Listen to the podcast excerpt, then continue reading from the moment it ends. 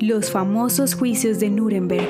En la sala 600 del Palacio de Justicia de la ciudad alemana de Nuremberg se instaló el primer tribunal de la historia en el que se juzgaron los crímenes de guerra, los crímenes contra la paz y los crímenes contra la humanidad cometidos por los nazis durante la Segunda Guerra Mundial. Estos juicios militares se conformaron por cuatro jueces principales, ocho suplentes y fiscales designados por las potencias que ocuparon Alemania luego de su derrota. Estados Unidos, Gran Bretaña, Francia y la Unión Soviética firmaron el 8 de agosto de 1945 el Acuerdo de Londres.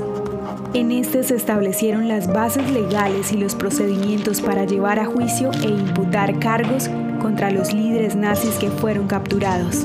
La ciudad de Nuremberg no fue escogida por casualidad, pues allí, durante la época del Tercer Reich, el partido nazi celebró sus congresos más grandes y se promulgaron las leyes de Nuremberg que discriminaban a judíos y otras minorías.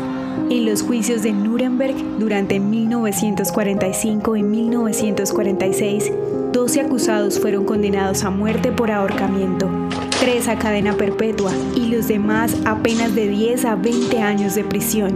La película estadounidense Judgment at Nuremberg, dirigida por Stanley Kramer en 1961, fue un éxito comercial que sirvió para enseñar acerca de los horrores del holocausto y la importancia histórica de estos juicios que se convirtieron en el intento de la comunidad internacional de hacer que los líderes nazis rindieran cuentas al mundo por los crímenes cometidos contra la humanidad.